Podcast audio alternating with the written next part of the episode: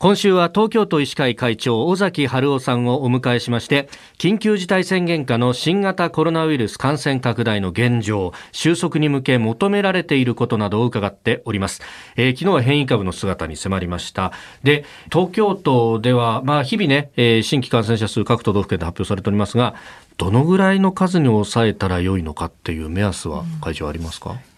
うん、そうですね。あの第3波の時に、はい、いろいろ計算とか反省したりする材料の中に、やはり2600人という入院患者さんが、はい、数が超えるとですねあのなかなかの入退院のスピードとかがどんどん落ちてきてそして、えー、十分に増えてきた入院患者さんを入院できない、はい、そしてそれがさらに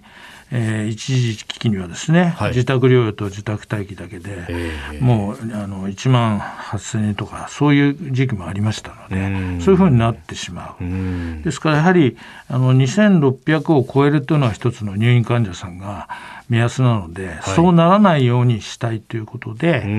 でそうするとですから先週例えば、えー、900人ぐらいだったものが、はい、まあ、1000人超えてで連休明けに1200人ぐらいになっていくと、はい、その時点でやはりその入院患者さん300人400人と毎週増えてきますから、そうするとやはりその2600っていう数にあの迫ると。でそこの後にあの感染の要するに急増が続いてしまうと、やはり逼迫すると。いうことで、ぜひここの2週間でしっかり抑えて、はい、その急増はですね、まあ、1200ぐらいでピークで、そこからはもう落ちていくという形を取りたいということですよね。で、医療体制も、はい、ですから、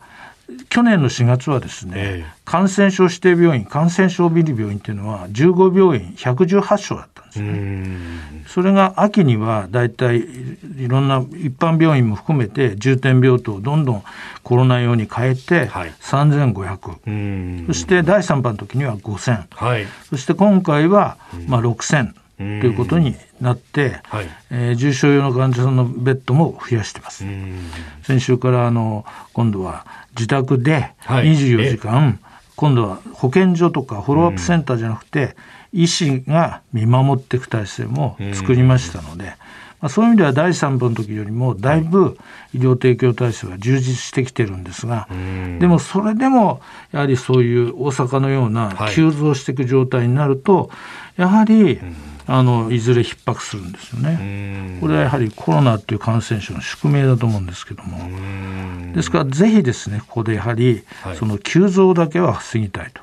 いうことが今回の緊急事態宣言に特に東京の場合はつながっているというふうに思います。でこれその一方で回復した患者さんをどう取り扱うかってところであのネット上などでこう出てくる意見であの今入院を解除する退院の条件として PCR 検査2回やらなきゃならないと、うん、1回陰性になってその後あれ48時間後でしたっけ、うん、もう1回やらなきゃならないというような、このあのここが厳しすぎるんじゃないか？みたいな指摘もありますが現場ご覧になっててその辺というのはどうですか？